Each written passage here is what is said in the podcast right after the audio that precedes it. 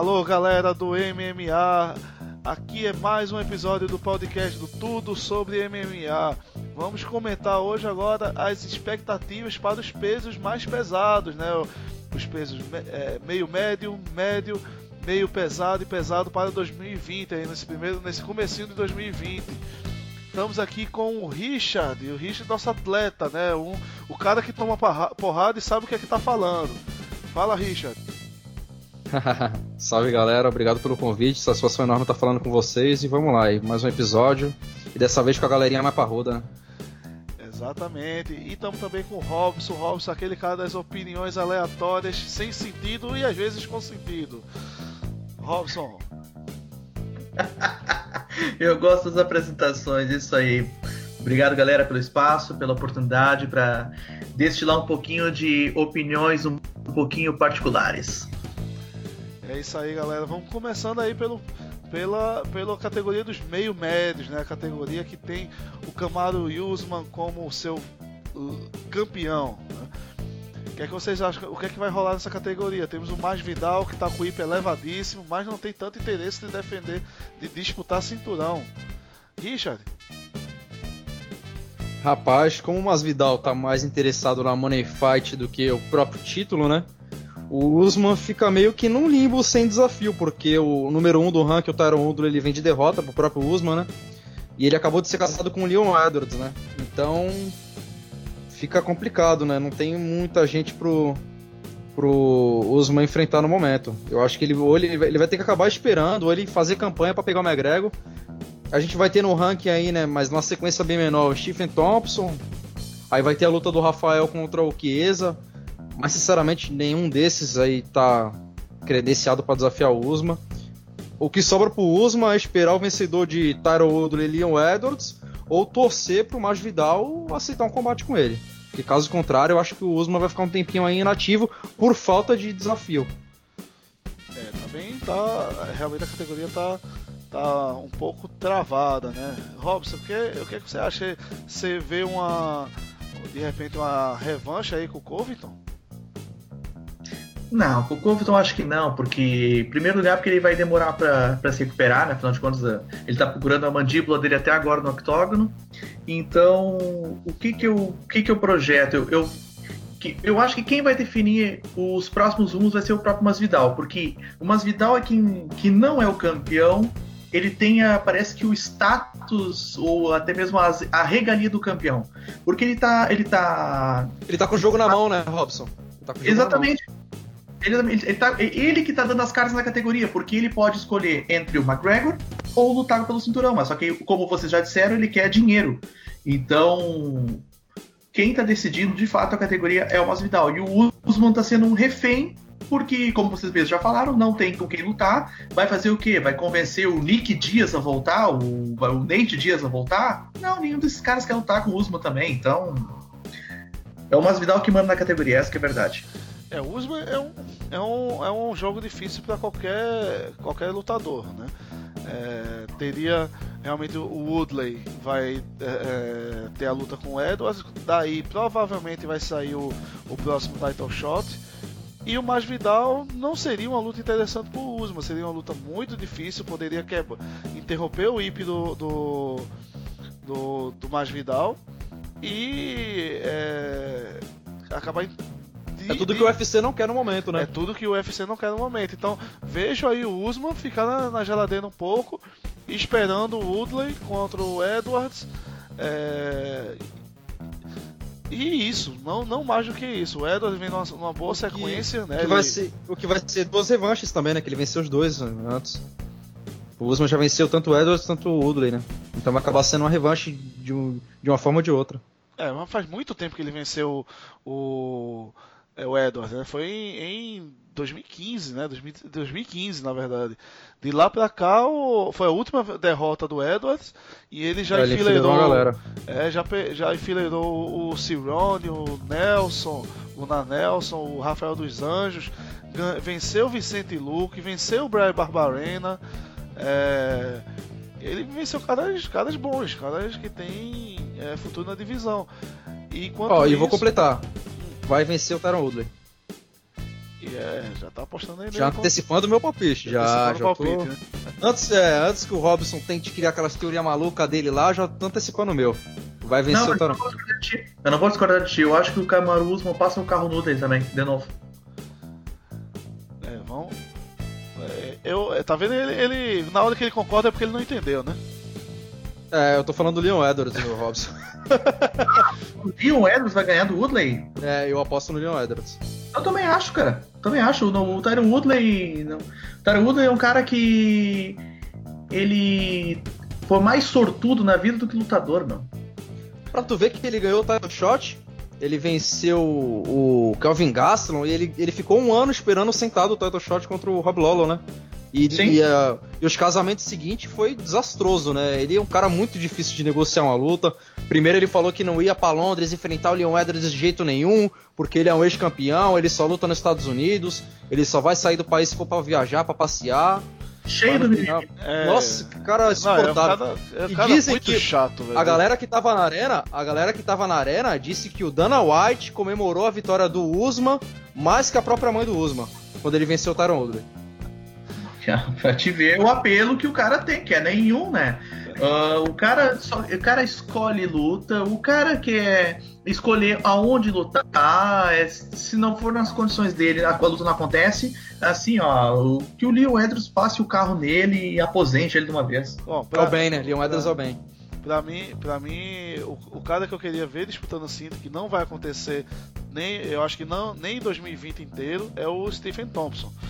É um jogo mais plástico que tem aqui no, no- nos meio médios, é um dos melhores strikers do UFC. É, ele tem um, realmente um jogo muito bonito de se ver, mas teve uma sequência ruim, né? Ele perdeu pro Darren Till, ganhou né, moralmente, mas perdeu nas papeletas. E teve aquela derrota do Donald Pérez que foi só, Essa daí acabou com ele, né? Jogou Só- ele lá pra baixo do ranking. é, Literalmente. só o Robson pra, pra prever, pra apostar no Pérez naquela luta. É, certeza. Certeza. Eu não lembro quem eu apostei nessa luta, eu não lembro quem foi. Foi a acho primeira que não, vez não, que eu- o Thompson foi nocauteado na carreira. Né? Com muitas E lutas de 57 lutas de kickboxing. É, exatamente. 57 lutas de kickboxing. Foi nocauteado justo Não, nessa não, luta que ele tava não, vencendo. Ele tava passeando contra o Pérez. E tomou aquele Superman Punch no, no, no É, o botão de Pets desliga. tem esse lampejo, né? Essa, esse crédito de voto insano aí, de aposta insano, vocês dão pro James, que eu lembro que o James foi o único que falou que, que tinha apostado no Anthony Pettis. Isso aí eu tô me lembrando agora. Surreal, Ah. né, cara? Cara, depois, é, depois ninguém- que esses episódios forem ao ar, eu vou fazer uma enquete lá no Instagram perguntando é, se vocês famoso, querem ver o cara. James no próximo, no próximo podcast. James tem que estar Eu aqui. já tenho perto- até um tema, eu já tenho até um tema legal pra ele debater, antidoping. Ah, pois é. O de usado ele entende, né? E Só que nem aproveitando, Vai ser vou- 150% não querendo ele. E voltando aqui pro foco, a gente acaba esquecendo um pouco de um lutador que tá muito tempo inativo, que é o Santiago Posinibio, né? É uma pena sofrer tanto por lesões. E é um cara que tava ali nas cabeças, né? Mas eu não sei se volta no segundo semestre, ou se consegue voltar agora. Ele com Porque seria não é, interessante- Não é, o nome, não é o nome pro primeiro semestre. Né? Ele foi É. retirado do ranking por inatividade e fica numa situação bem, bem complicada. Complicado, muito triste, né? Triste. E Bom, até a gente- agora a gente- o subindo. que vai ter com o Rafael, né? Como? O, O Rafael dos Santos. É, o Rafael dos ele Anjos ele vem, ele precisa se recuperar, né? Ele vem buscando a recuperação. O Rafael falou, né? Eu, eu já aceitei o desafio do, do, do Santiago umas três vezes, mas umas três vezes, né? Mas essa lesão dele não, não acaba nunca. Bom, Tanto então que ele vamos- aceitou o Chiesa agora, né? Exatamente, vai fazer uma boa luta. Né?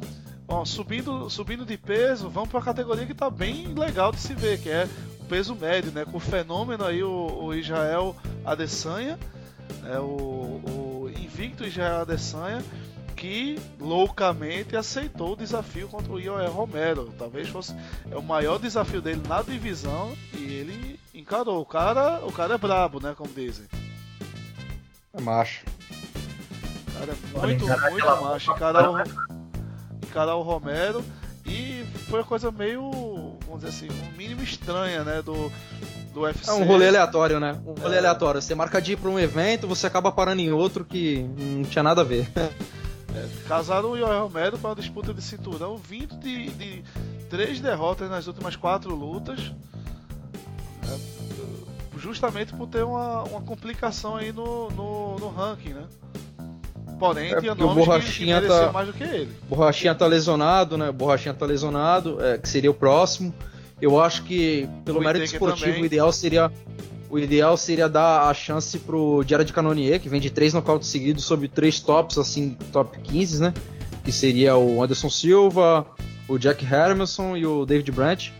Então eu acho que era o cara mais cotado para disputar o cinturão seria o Jared Cannonier. Mas pela falta de apelo comercial, catapultaram o Romero na frente, né?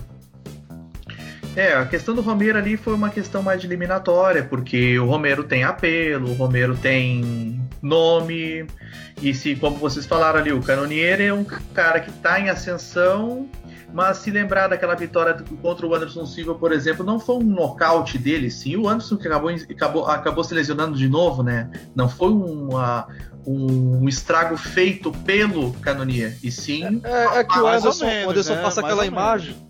É, ele teve o mérito do, do, de estar tá, de tá batendo ali o low kick, mas o Anderson ele passa aquela impressão que a armadura dele já tá rachando, né? Já não. O físico já não tá aguentando mais, né, cara? É, é, é que o Anderson tá caminhando para um, um momento de mais tranquilidade. Ele, ele, ele, é. já não, ele já não luta toda hora, ele tá mais curtindo o momento, esse momento de vida dele. E o que eu não acho que ele esteja errado, ele já, ele já provou tudo que tinha que provar pro esporte, é um dos maiores de todos os tempos. Então, Agora ele, só, ele tá ali pelo, pelo prazer de lutar, como ele disse algumas vezes. E aí, mas só retomando a questão da derrota pro Canonier, eh, pro Canonier pelo fato de ele não ter sido contundente em cima do Anderson, sim ter uma, acontecido uma lesão, o Anderson que talvez não tenha dado esse, esse hype maior para ele, acredito eu. É, o qualquer forma, a gente vai ter essa disputa entre o Adesanya e o Romero, né? Eu vejo nessa nesse casamento específico, eu vejo o Romero como favorito. Né? Pelo o jogo dele, pelo wrestling do, do Romero de altíssimo nível, pela capacidade que o Romero tem de absorver golpes, é, vejo aí uma grande vantagem, uma, uma vantagem considerável pro, pro Romero no confronto contra o Adesanya. É, com certeza seria. Eu tô olhando aqui o ranking, não vejo ninguém que seria um desafio pior para o Adesanya do que o, o, o, Romero. Com certeza. Com certeza. Não tem, o Romero é o maior perigo no momento, desconsiderando o Borrachinha, que está lesionado.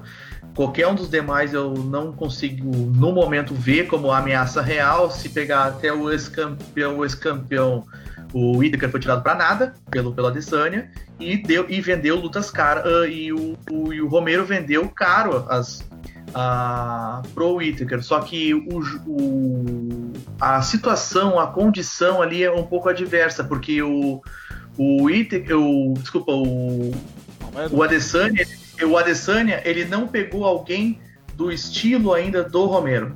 Então, por isso que vai ser uma luta complicada, sim.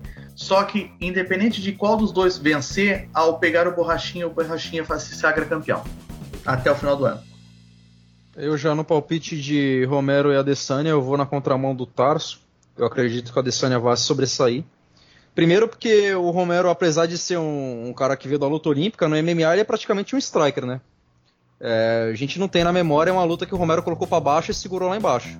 Tirando aquela luta contra o Lioto, que ele explodiu ali, né, e conseguiu nocautear. Mas o Romero, o estilo de wrestling dele não é aquele wrestling estilo americano, né, da, da, da NCAA, que, que queda, mantém lá cadenciado, igual o Cormier consegue fazer. O estilo de wrestling dele é aquele wrestling de arremesso, né, ele joga o cara como se fosse um boneco de pano, mas acaba que ele perde um pouco o time de manter a posição.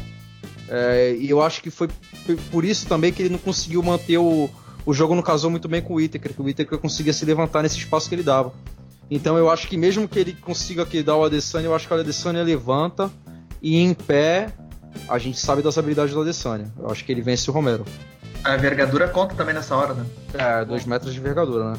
Eu, ve, eu, eu acho que, a, que a luta contra o Romero é mais perigosa, inclusive, do que a luta do, contra o Borrachinha.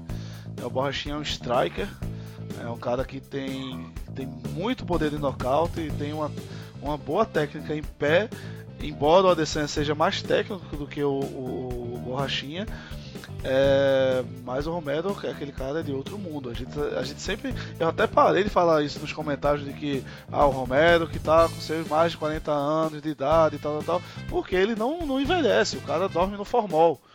Você viu a, a, o desempenho E uma dele. coisa muito, muito interessante, Tássio, é que ele, ele, apesar de ter uma idade avançada, ele não tem tanta quilometragem. Né? Ele é um cara que começou no MMA depois dos 30 anos, então ele tá novo, ele tá resistente ainda. Ele não sofreu tantos danos. Não, não sofreu tantos ele, danos ele, ele, tem um físico invejável, né? É. Não, o Romero tem garoto. Com certeza, tem muita lenha pra queimar ainda. E acredito que ele vai mais alguns bons anos lutando. Se a gente pegar na história, o Randy Couture foi se aposentar só com os 47 anos. É que foi outro cara que começou depois dos 30 também, né? E ele Exatamente. começou no MMA novo, é. Sem tomar Sim. muito dano, é isso. É, é uma trajetória até que parecida. É, uma coisa com certeza concordamos, será um desafio duríssimo aí para Adesanya e vai ser uma boa luta de se ver. Ser, assim como foi o Borrachinha contra o, contra o Romero, teremos um outro bom espetáculo aí do Adesanya contra o Romero, que o Adesanya passando pelo Romero vai com certeza encarar o, o nosso Paulo Borrachinha, né? E outra luta que vai ser muito boa de se ver. Os caras vêm se provocando Sim. há tempos, né? Rivalidade criada, né? Muito legal isso daí. E aí, independente de qual dos, se for Romero ou Adesanya que vencer, qualquer um dos dois, o Borrachinha passa o carro. E a gente, antes de, de passar para a próxima categoria, Tássio, eu queria fazer um, uma, uma, curiosidade aqui, que o UFC estava tentando casar, falando do futuro da categoria, né? Tentando casar Darren Till e o Jack Hermerson. Mas acabou que parece que não teve um acordo na negociação, e já que parece que o Whittaker tá fora da luta contra o Canonier, devem casar Darren Till contra o Jared Canonier. Outra lutaça na divisão seria um, um possível é, title shot futuro para o vencedor dos dois, né? Entre os dois, né? Se não fosse o Borrachinha, né? Se não fosse o Borrachinha no, no meio, de, no meio disso, né? Se não fosse o Borrachinha no meio disso, Borrachinha já fica, tá, é... mas fica aquele, é. aquele... Fica na cara do gol, né? Na cara do gol, exatamente. Sobre aviso. E, um lutão, acabou... né? Da Rantil e Canonier, lutaço. E, e, tudo isso que acabou afundando a categoria foi o Kelvin Gaston, não é? Uma pena. Um e vou te falar que ele fez aquela trajetória impressionante até o título interino contra o Adesanya, mas ele decepcionou muito né, na luta contra o Darrantil, não pelo fato de ter perdido, mas pelo fato de não ter lutado, né? Ele não tentou nada praticamente. Foi anulado.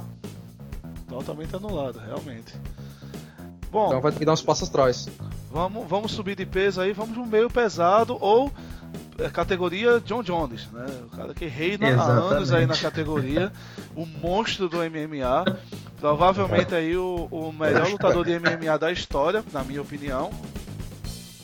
Cada um, um, lutador completo, não, não tenho o que dizer. E que chegou perto da derrota contra o Marreta, né? O nosso Marreta, que adotou uma estratégia diferente do que todo mundo achava que ele ia fazer. Né? Achou uma brecha de John Jones no low kick. John Jones disse depois da luta que isso não vai se repetir, que ele não vai deixar mais essa brecha. E agora o John Jones vai enfrentar o invicto Dominic Reyes. O que é que você, o que é que você acha aí, Richard?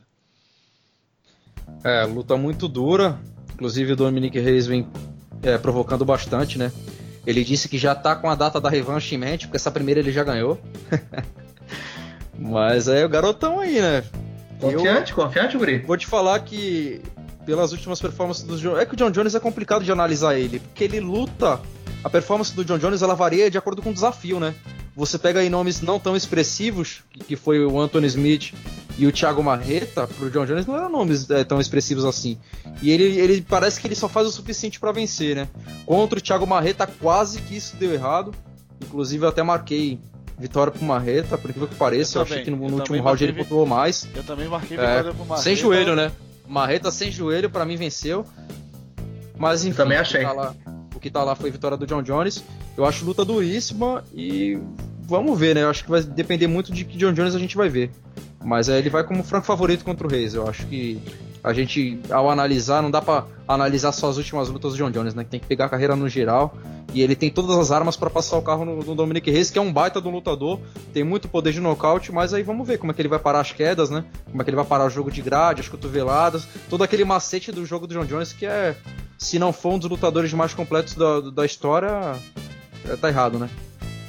É, o que, que eu avalio nesse caso assim, ó? Eu acredito, eu vou, eu vou com vocês também, eu acho que o John Jones ganha do Reis. E aí quem será o novo adversário. Porque a categoria, ele já limpou a categoria, tá- tem gente subindo do peso médio pra lutar Limpou com umas ele. três vezes, né? Limpou umas Ele- três o, vezes. cara, o cara já zerou a vida três vezes na categoria já, então.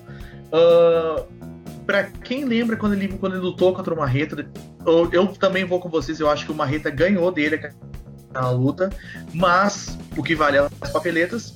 Ele, ele disse na época, na época ele falou que daria a revanche pro Marreta. Que ele foi que, segundo ele, foi o cara que machucou a perna dele, aquela coisa toda. Ele realmente falou coisas nesse gênero. Só que numa eventual uh, uh, Jones vs Marreta 2, eu acredito que nós teremos um cenário semelhante a Jones e Gustafsson. Ele aprendeu com a própria luta. Eu, o John Jones é um cara que sempre se recicla. Uh, para quem não, para quem lembra, quando ele lutou contra o Vitor Belfort, que o Vitor quase levou o braço dele no primeiro round, e o que, que ele fez depois daquela luta? Foi lá e foi treinar jiu-jitsu, né? Então, e hoje em dia ninguém mais consegue fazer aquilo que o Vitor fez. Então, para cada luta que ele tem, ele consegue pegar as fraquezas dele e anular as próprias fraquezas. E aí os lutadores que estão indo em cima dele estão tendo que procurar buracos dentro dos buracos no jogo. Realmente é difícil. Se acontecer uma revanche entre Marreta e Jones, eu acredito que o, que o Jones vença bem vencido, inclusive. E aí vai o que acontecer? Vai ter que subir pros pesados. É, o, o John Jones, é, é, na luta contra o Marreta, né? É, dei uma olhada aqui no MMA Decisions, quatro sites marcados para o Marreta, né? Não foi tão pouca coisa assim. É, o Adam Martin do Sherdog, o, o Shin do Fightful é, e outros caras marcaram aí pro Marreta. Então, a, a E um dos jurados, né? e, e um dos jurados marcou pro Marreta, né? É, o, exatamente o, o Camilo, né? Ah, então o, o- é muito natural a revanche contra o Marreta, porém a lesão do Marreta é uma lesão muito complicada, foi uma lesão de ligamento cruzado. Essa lesão ela encerra carreiras por aí. Então seria é, além de ter sido Lesão muito comum no futebol, né? Muito é comum uma no lesão futebol. muito, muito comum no futebol, mas no MMA a gente vê que essa lesão encerra carreiras por aí. Então, é, por ser uma divisão rasa, é, o Thiago Marreta é bem possível que tenha uma revanche, vamos dizer assim, imediata com o John Jones, pelo que ele construiu na luta. Porém, é, como, como o Robson bem colocou, o John Jones é um cara que se reinventa, não é um cara estático, não é um cara que fica na mesma, ele explora as suas deficiências para voltar ainda melhor. E depois de ele virtualmente vencer o Marreta numa, numa possível revanche, visto que foi uma luta bem, bem dividida, não vejo outro caminho que não seja subir para os pesados. Subindo para os pesados, aí a banda toca em outro ritmo. É, eu também acho. Eu acho. E aí já falam em super luta contra o Steve Miocic, inclusive. Seria o caminho mais natural. Mas vocês viram que o, o Chip Miocic tá arriscado a encerrar a carreira por causa de um deslocamento de retina que ele teve na luta contra o Cormier? Isso daí é, disso. é, É, vamos aproveitar e entrar nos pesados e já, que já veio- lança essa aí. Que, é, que veio na última hora, que teve na, na primeira luta já teve, né? Uma dedada no olho do, do DC, com aquela guarda-múmia, né? Que ele estica a palma da mão na frente do, do, do adversário, que deu muito certo, inclusive. Ele conseguiu atingir o Miocic muito. Mas ali teve algumas dedadas no olho e parece que uma delas causou um deslocamento de retina. Isso que, que tá impedindo a negociação, que a luta já estava verbalmente acertada, né? A trilogia entre DC e o, e o Miocic não foi acertada ainda por causa dessa tal lesão. Ela não tem data exatamente por causa disso. Então se é ele for lutar é com o John torcida- Jones, então é- vai ficar cego, né? É, John Jones é especialista nisso daí. Essa Então, é a, a mesma trilogia lesão. Essa é a mesma lesão que o. É isso? É? Eu ia perguntar É agora. que o Michael Bisping foi até um pouco mais sério, né? Que o Michael Bisping tava usando até olho falso, né? É, olho de Eu vidro, acho que né? não- Ele perdeu o olho. É, olho de vidro. Perdeu o olho contra o Vitor Belfort. Aí a trilogia do Daniel Cormier contra o Miocic só não foi marcada ainda por causa disso. Então a organização, o UFC ainda tá vendo que data que o Miocic consegue voltar. Se voltar, a gente torce, torce que, que volte, né? Porque é um dos melhores pesos pesados da história do esporte e seria um desfalque gigantesco, né? Ele, ele É, aquela saindo, história assim, ó. Ele saindo do, do. Perdendo da cinta, abre caminho pro Enganu. Enganou É, o Jairzinho, assim, né? ó, só um adendo aí. É aquela história assim, a gente pode torcer a favor, pode torcer contra o cara, mas nunca a gente vai torcer porque a pessoa se machuque, se lesione e tenha a sua carreira acabada. A gente torce na questão de esporte. Acho que tem que deixar isso bem claro, né? Que a gente, a gente pode ter o, os nossos lutadores ah, preferidos, gente, né? Preferidos, mas a gente não quer jamais ver a integridade do cara sendo acabada, né? Então. Isso gente... daí é, é, ruim até pro esporte, né? Você tem um Milcite a menos aí. Um cara é. que reina no, nos Olhando... pesos pesados, né? Olhando para a categoria, do, olhando pra categoria dos pesados, isso aí seria o único motivo do Daniel Cormier voltar à ação, seria uma revanche com o Miltite. Não o Miltite estando indisponível, vejo que o Daniel Cormier iria encerrar sua carreira, né? Iria se aposentar. Ele que já é. não está com tanta vontade de lutar assim. Eu acho que outra luta que chamaria. acenderia a chama dele seria uma trilogia com John Jones, né? No pesado? Que, é, no peso pesado. Que seria uma categoria inusitada, né? E tudo mais. É, o John, John Jones, teve já, uma vitória, já correu, teve duas né? vitórias. O John Jones é, já John correu Jones dessa possibilidade. Disse, né? que não vai dar essa vantagem de peso pro Cormier, né? Ele disse que ele e o Cormier são num nível muito semelhante e ele não quer dar essa vantagem de peso. Mas aí o pesado fica meio que meio uma categoria meio que perdida, porque tá chegando ali Enganu e Jairzinho, né, que vai ser um duelo de gigantes aí. E o vencedor dessa luta vai ficar meio sem saber para onde ir, porque você tem o Miocic que sabe se volta ou não volta. O Cormier que tá interessado em poucas lutas, então fica complicado. Oh, o, Daria brecha daria brecha, tá? Só pra, só pra terminar aqui. Daria brecha de fazer o vencedor de Enganu e Jairzinho contra o John Jones pelo cinturão vago. Ou talvez ainda tenha o, o, o Blades contra o Cigano, né? Também é uma luta, Verdade. uma luta aí do top 5, né? Que vai acontecer é, aí em breve, já está marcada essa luta. Ah, e de repente aí os vencedores dessa luta podem disputar um, um cinturão interino ou disputar é, um desses dois disputar contra o John Jones. Não acho que o John Jones subiria para enfrentar o Enganu. É, não, não vejo o John Jones tão ousado assim subir para enfrentar o Enganu, visto que ele não quer dar essa vantagem, é, é, lutar com o próprio Cormier, né? Eu acho que o Se não quer dar é vantagem física pro Cormier, né? Imagina, Imagina pro Enganu. Né? é, seria suicídio, né? Seria suicídio de John Jones. Ele tem amor à própria vida também, né? Pois é, não é todo mundo que, que luta com. Que encara entrar no, no, no queijo com o Enganu.